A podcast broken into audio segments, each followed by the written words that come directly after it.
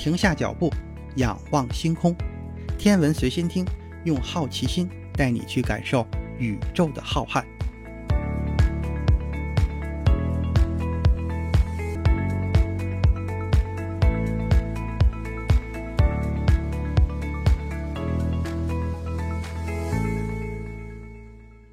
心如宇宙大，世界全装下。本节目由喜马拉雅独家播出。各位听友，大家好。北京时间十月五日下午，二零二一年诺贝尔物理学奖终于揭晓了。三位科学家因为对复杂系统研究的贡献而获奖。真锅书郎和克劳斯·哈塞尔曼因为地球气候的物理建模、量化可变性。并可靠的预测全球变暖的研究，共享了诺贝尔物理学奖的一半奖金。乔治·帕里西因为发现了从原子尺度到行星尺度的物理系统中的无序和涨落的相互作用，而获得了诺贝尔物理学奖的另一半奖金。那为什么诺贝尔物理学奖这一次如此青睐复杂系统的研究呢？一方面，复杂系统研究牵扯到了从生命到宇宙再到人类社会一系列意义重大的问题；另一方面，复杂系统主要体现在“复杂”二字，它的研究相当的困难。针对自然界中的秩序现象，我们有欧式几何、群论等一大堆数学物理工具；那针对无序现象，我们又有概率、统计等一大堆理论工具。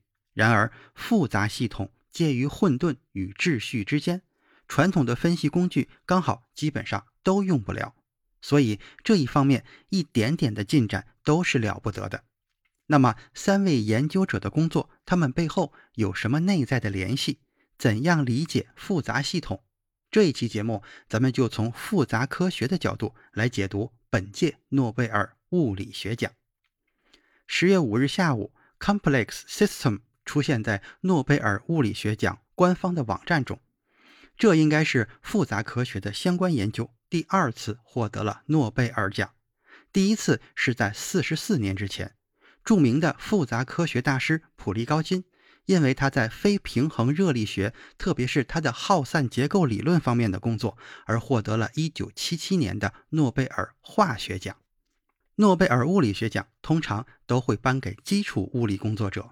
但是今年的物理学诺贝尔奖颁发给了三位地球气候系统模拟有关的科学家，确实有些出乎意料，但是也在情理之中。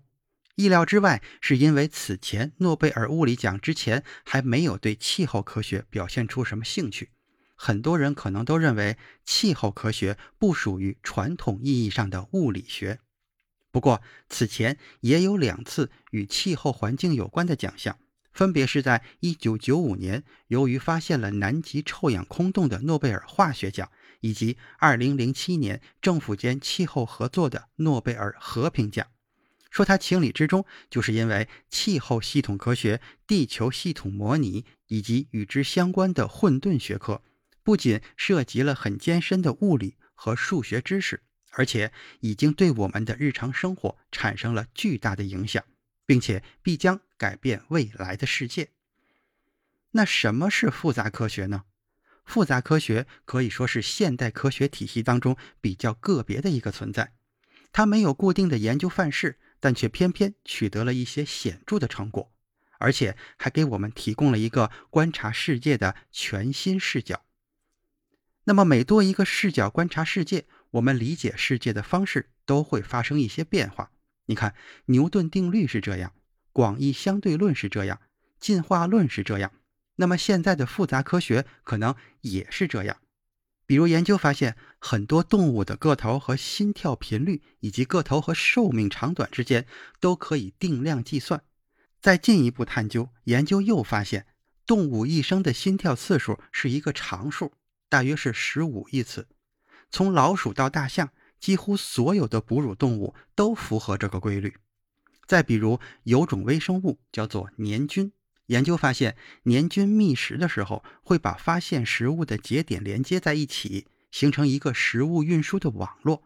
不仅如此，黏菌还会对这个网络进行优化，绕远路的长距离线条会渐渐的变细，然后消失；距离近的线条却会慢慢的加粗，最终留下来，最终形成了一个运输效率极高的网络。年均觅食的过程被复杂科学的研究者抽象成了算法，在建设城市的交通路网中应用，运输效率堪比人类设计师精密计算的结果。年均觅食和人类建设交通网络之间，也许遵循的底层规律是相同的。一九八四年，圣塔菲研究所成立，正式开启了复杂科学的时代。到了二零二一年，短短的三十七年间，虽然它解决问题的方式毫无章法，但是偏偏就取得了很多令人瞩目的成绩。上面说的只是几个比较简单的例子。另外，像行业的变迁、股市的崩盘。大规模的生物灭绝，这些事情虽然发生的概率极低，但是一旦发生，就是影响范围特别大的黑天鹅事件。在复杂科学看来，都可以用一个沙堆模型来定量刻画，而知道这个规律，我们就有办法尽量避免这类黑天鹅事件的发生。复杂科学当中涉及的最多的研究对象是复杂系统，像人类、天气、城市。生态圈都可以看作是复杂系统，复杂系统并不能完全覆盖复杂科学目前的状况，但是能最大广度地涉及复杂科学前沿研究的各个领域。一个典型的复杂系统就是鸟群，在欧洲有一种鸟叫做椋鸟，经常几千甚至上万只聚集在一起，形成规模庞大的鸟群。鸟群里的两鸟飞得再快，也不会发生碰撞。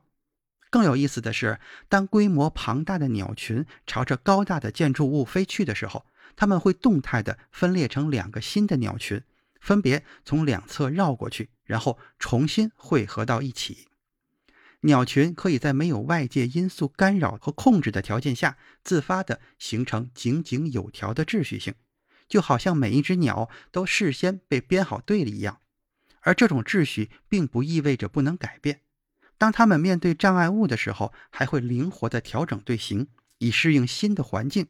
也就是说，鸟群同时具有秩序性和灵活性。复杂科学研究的对象就是那些类似鸟群、既有秩序又相对灵活的对象。这种系统非常的特殊。想想看，鸟群居然可以让秩序性和灵活性这两种截然不同的特点和谐共存在一起。除此之外，还有鱼群以及大气中的湍流也是这样的例子。总而言之，同时具备自发的秩序性又不缺乏灵活性的例子还有很多很多。为了方便称呼，复杂科学的研究者给他们起了一个名字，就叫做复杂系统。而这种自发的秩序与灵活共存的特性就被称为复杂性。今年的诺贝尔物理学奖颁奖词中有两个关键词，一个是气候。一个是无序，而复杂系统中的无序相当一部分来源于混沌。咱们就从气候和混沌这两个概念说起。气候和混沌放在一起，就很容易产生一种联想，想起一种效应。这个效应就是蝴蝶效应。但你可能并不知道蝴蝶效应在科学上的真正含义。混沌系统中蝴蝶效应的发现者是洛伦兹，早在1963年。气象学家爱德华·洛伦兹为了模拟天气系统中的对流运动，写下了一个简化版的方程。这个方程说明了两件很重要的事儿：第一，这个方程是完全确定性的，也就是意味着这个模拟的天气系统完全就像一个精密的钟表一样，按照现在的时间给它设置好时针、分针、秒针的初始位置，它就可以精确的走时，没有任何随机。不确定性因素的干扰。第二，这个方程是高度非线性的，就是说不能通过简单的数学计算准确地预测出来这个系统的行为，只能求助计算机来通过暴力计算，从而对它进行近似的求解。通过计算机模拟后的图像是这样的：一个动点经过长期运动所形成的轨迹，就像一只张开了翅膀的大蝴蝶。这大概就是当时洛伦兹把混沌现象叫做蝴蝶效应的真正原因吧。另外还有那个代表方程解的动点会在蝴蝶的两片翅膀之间晃来晃去，飘忽不定。它一会儿会在这边晃两圈，一会儿又跳到另外的一边晃两圈。他的运动表现得似乎毫无规律。洛伦兹第一次看到这个飘忽不定的动点时，也大吃了一惊。不只是这些，洛伦兹还发现了更神奇的事情：当他从不同的初始状态迭代这个方程的时候，却会得到完全不同的轨迹，即使这些初始状态只有极小的差别。洛伦兹开始还以为是自己的程序出了 bug，初始条件相差万分之一。后续的结果却有着巨大的误差。经过反复的验证，这个方程并没有问题。唯一的解释是，这个超级简单的非线性方程是对初始条件的误差超级敏感的。什么意思呢？想象一下射箭的时候，当你拉弓搭箭，把箭射出去的时候，如果出现了一个非常小的角度的偏差，会怎么样？完全可能让箭脱靶。这就是说，箭飞行的轨迹以及落点是对射出的小角度非常敏感的。但是对于洛伦兹方程这样混沌非线性系统来说，它对于初始条件的误差要远比弓箭这样的线性系统来说敏感得多。因为弓箭的误差是随着飞行的时间被线性放大的，而洛伦兹天气系统的误差放大是指数级别的。这就意味着开始的时候。预测的天气系统仅仅有万分之一的误差，但是经过几天之后，模型就和真实的天气系统产生了天壤之别，甚至是毫无关系了。所以才说亚马逊雨林的蝴蝶扇动了一下翅膀，有可能造成地球上另外一个遥远地方的一场巨大的暴风雨。这种对初始误差的敏感性，就被后来的人们称之为蝴蝶效应了。洛伦兹怎么也没有想到。自己这个简化的天气模型，竟然引发了一场席卷全球的混沌风暴。人们本以为不确定性仅仅是与量子世界有关的，但是现在混沌现象的发现却告诉我们，即使一个像牛顿钟表一样的确定系统，也有可能因为非线性而产生完全随机的表现。同时，因为初始条件不完美的测量或设定，使得我们根本无法对系统进行准确模拟与预测。像牛顿、拉普拉斯设想的那种完美的钟表世界，在现实生活中根本就不存在。说完了混沌，咱们再来说一说随机。既然如此简化版的天气系统都是混沌无序的。那是不是就是说，真实的天气或者更大尺度的气候特征就更加无序和不可预测了呢？今年诺贝尔物理学奖的两位得主真锅书郎和哈塞尔曼的工作却否定了这个结论。他们发现，当我们从更大尺度去考虑天气，甚至全球气候这样更大系统的时候，不仅能够预测全球大尺度气候系统的宏观行为。甚至还可以评估人类的碳排放怎样对全球气候造成影响。即使是在微观尺度，混沌效应的确存在。但是，当我们考虑全球气候变暖这样的更大尺度问题的时候，混沌效应所产生的混乱、不确定性就可以被视为噪音涨落而被忽略掉，从而得到确定性的结论。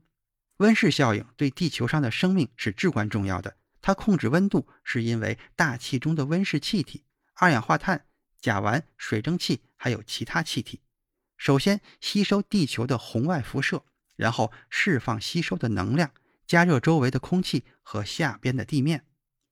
温室气体实际上只占地球干燥大气的很小一部分，大气成分主要是氮气和氧气，按照体积计算，它们就占了百分之九十九。二氧化碳的体积只占了百分之零点零四，最强大的温室气体其实是水蒸气，但是我们不能控制大气中水蒸气的浓度，而我们却可以控制二氧化碳的浓度。大气中水蒸气的数量高度依赖于温度，这导致了一种反馈的机制：大气中二氧化碳越多，气温就会越高，空气中就会有更多的水蒸气，这就增加了温室效应。使气温进一步的上升。如果二氧化碳的浓度下降，一些水蒸气就会凝结，温度也会下降。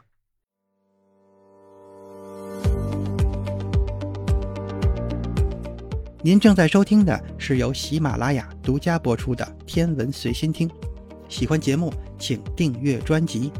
也可以马上搜索并添加微信“好学蜗牛”的全拼，只需这一步，你就可以随时找到主播了。赶紧来吧，就差你了。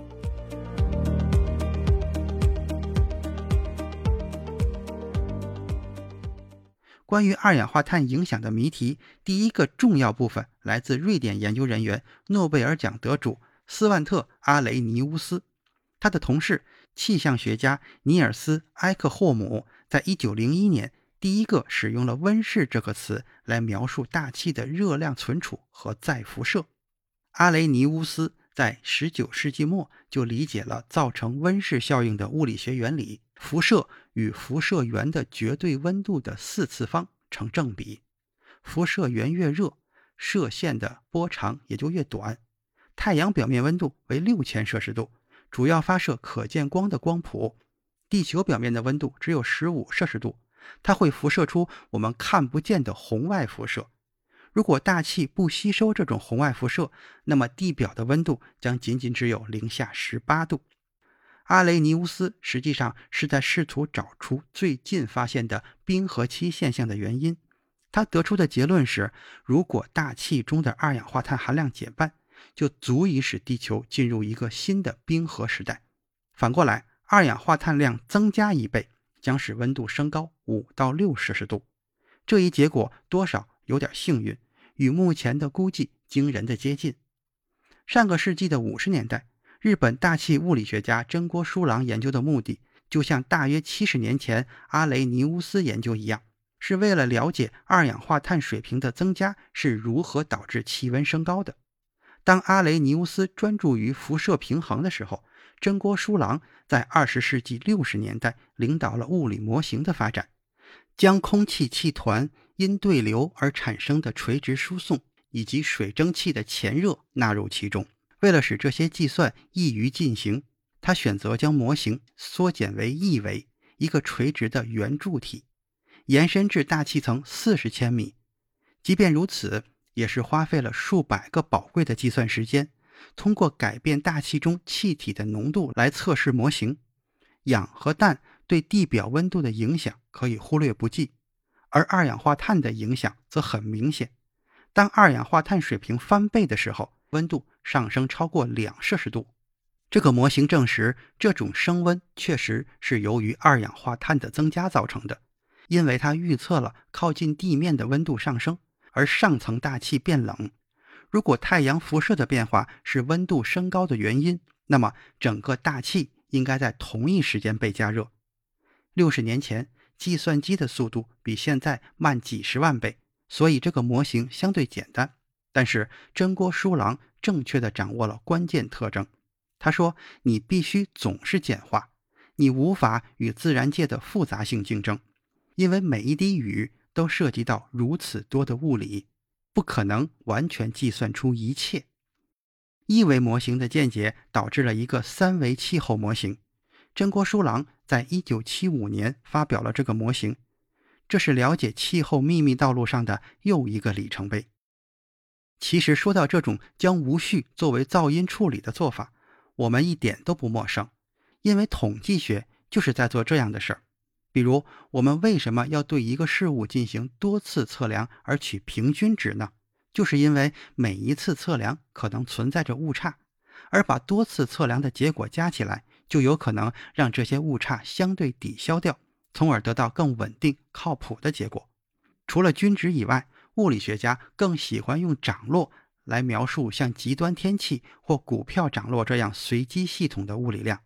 他描述了这些随机量偏离系统均值的程度。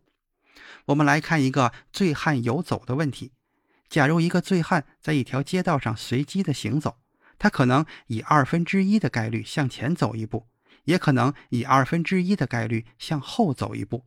那么，经过一百步以后，你能估算出醉汉离起点有多远吗？这个问题，爱因斯坦早在1905年的时候就给出了一套精辟的解法。为什么对于完全随机运动的醉汉，我们能够写下精确的数学方程并求解呢？这里的关键就在于大数和概率。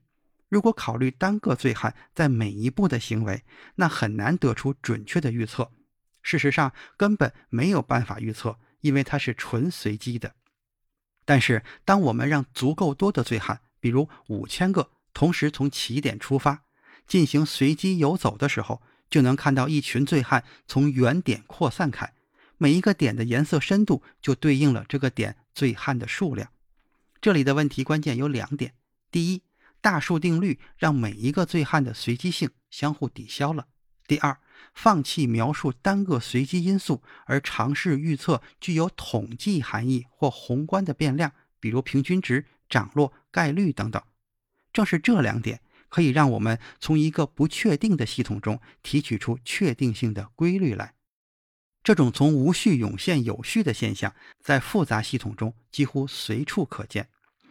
今年获得诺贝尔物理学奖前两位得主的成果，正是发现了全球气候系统无序中的有序现象。首先，哈塞尔曼等人为了定量刻画温度等宏观变量，写下了类似于洛伦兹方程的动力系统方程。相比于洛伦兹方程，这里多出了一个随机涨落项，而这一项恰恰就包含了微观的混沌因素。也就是说，从大尺度上看，混沌所造成的随机性就变成了类似于投掷硬币一样的随机变量。当我们考虑全球气候系统的变化时，不仅要关心全球温度的平均值，还需要关心它的涨落。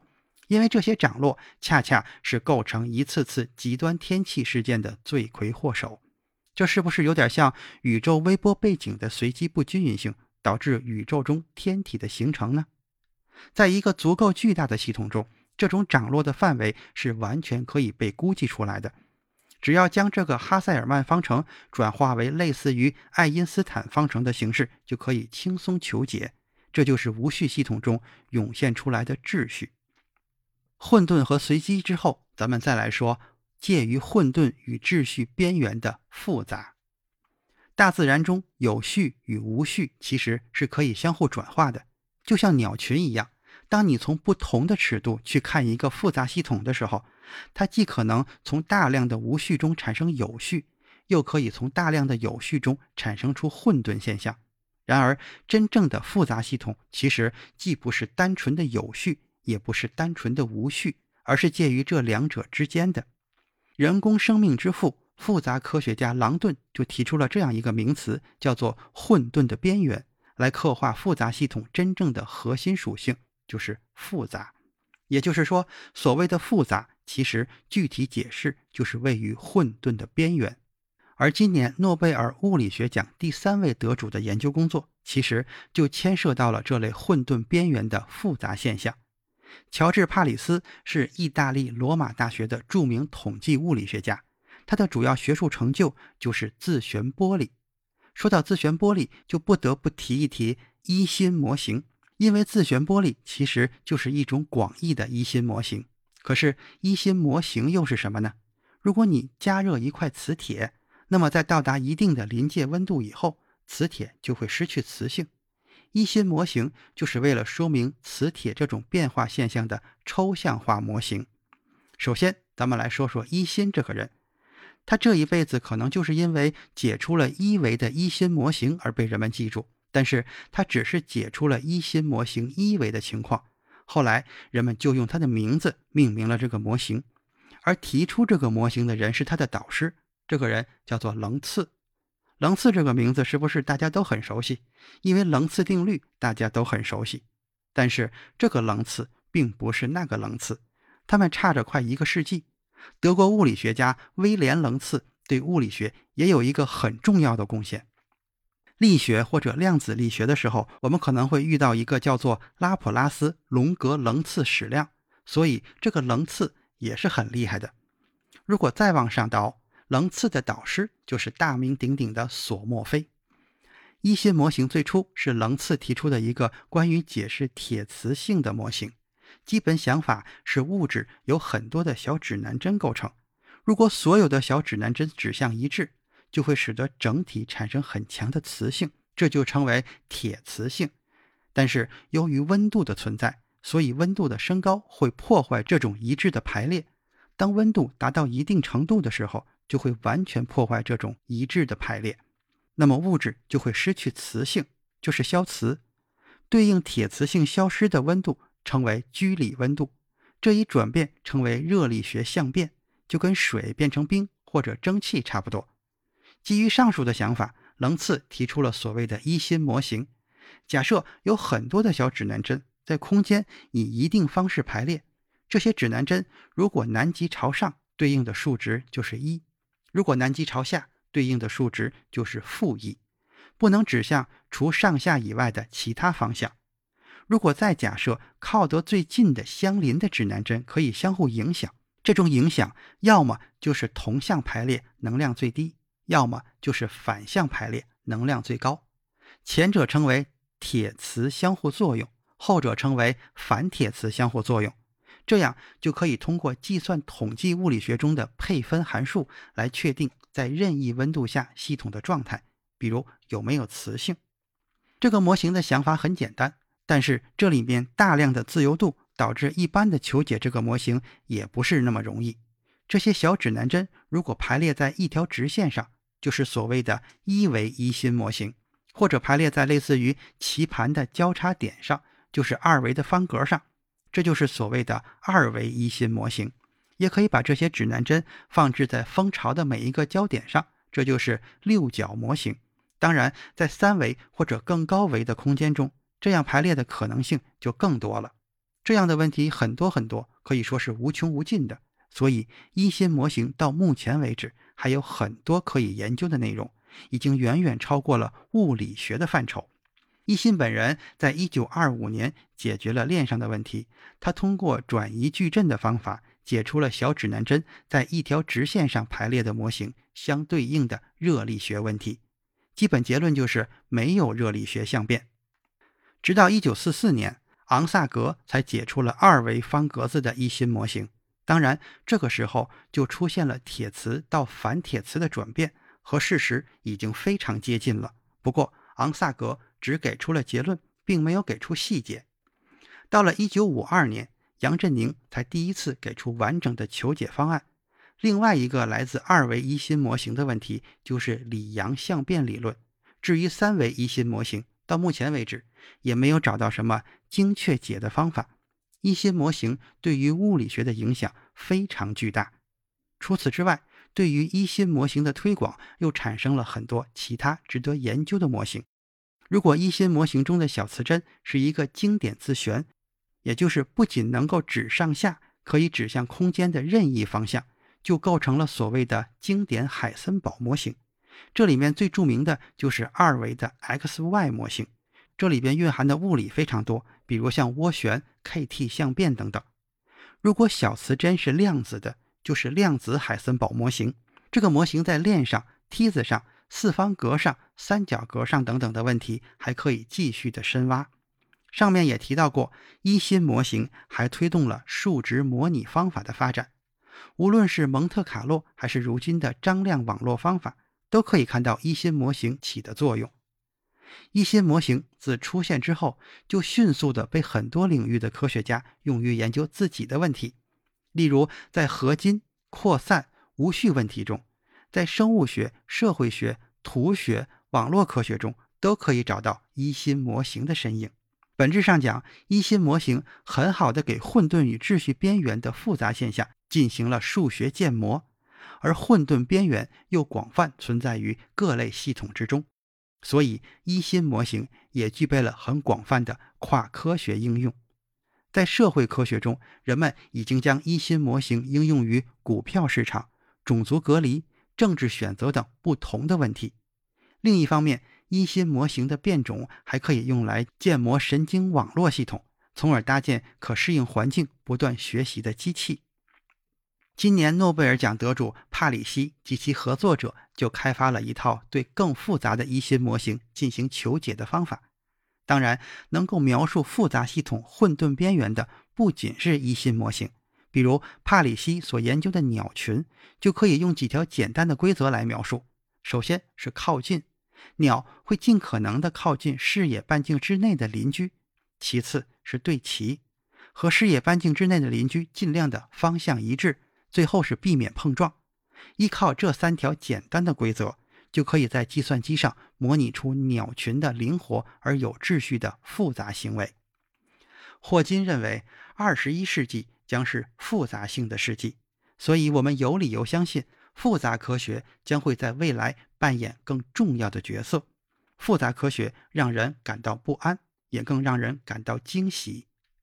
他研究的问题极其的广泛，大到宇宙，小到细菌。你不知道这个没有章法的乱拳打手，下一秒会推动哪个方向的前沿领域。我们能做的只有跟着他，学习他，真正跟上科学的前沿进展。关于诺奖的解读就是这些，咱们下次节目再见。